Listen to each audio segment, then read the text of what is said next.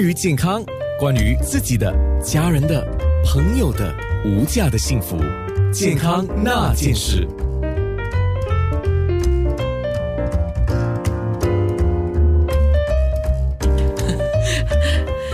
我们话题还在聊着呢，哈，就是说刚才在问营养师一个问题啊，就是说有些人就真的下决心了，就要管理体重啊，那他们通常会遇到一个叫瓶颈嘛，瓶颈就是说他可能的目标是减到我随便讲了哈，减到五十五公斤，随便了啊，啊，可是到了五十四哈，不，他就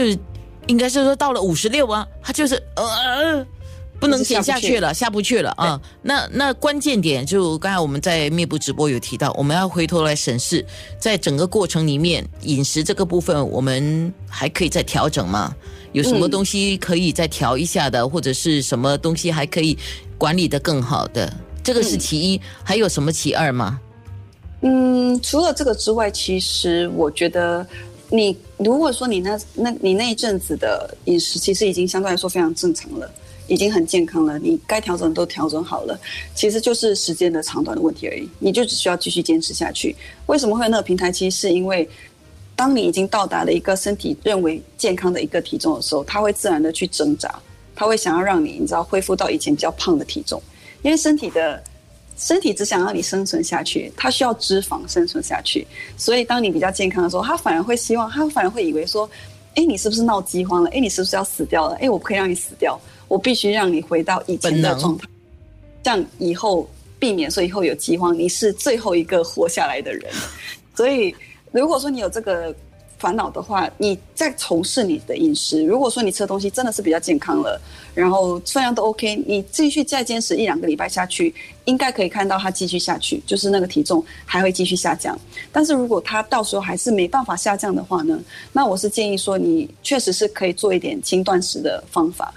可能可以像我们刚刚讲的，做一点点 intermittent fasting，或者是说你可以选择一天可能吃呃五百卡路里的东西，就是一天啦，一个礼拜就一天就好了。然后呃，除此之外呢，你可以再增加你运动的一个幅度，比方说你之前可能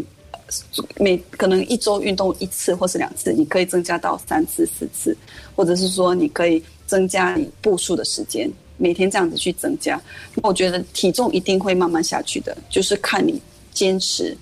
我只能讲，就是坚持就是胜利了。就是减肥确实是个持久战啊。但是我我自己也经历过一段时间的管理体重的来回哈，反复跟就是说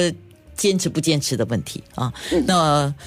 呃，我觉得你设的目标要合理。如果你设的目标不合理啊，是会损害你的身体。这个我是必须要提醒。啊，对，哎，那讲到这个管理体重这个事情啊，Health can be fun 的营养师娜娜，我要问你一个问题：为什么要从小？就要开始学习营养这件事情很重要。我知道啊，以前我做过节目的时候，营养师或者医生有特别提，小孩子你不要以为说他长大了就会瘦的啦，因为长大了就不见了嘛那些脂肪。对，嗯，然后但是不要忘记了，你从小把他喂大，除了是生活习惯、饮食习惯已经喂开了、喂大了之外，还有那个肥胖细胞的问题啊，你把那个细胞给养肥了啊。对，这是真的，因为其实。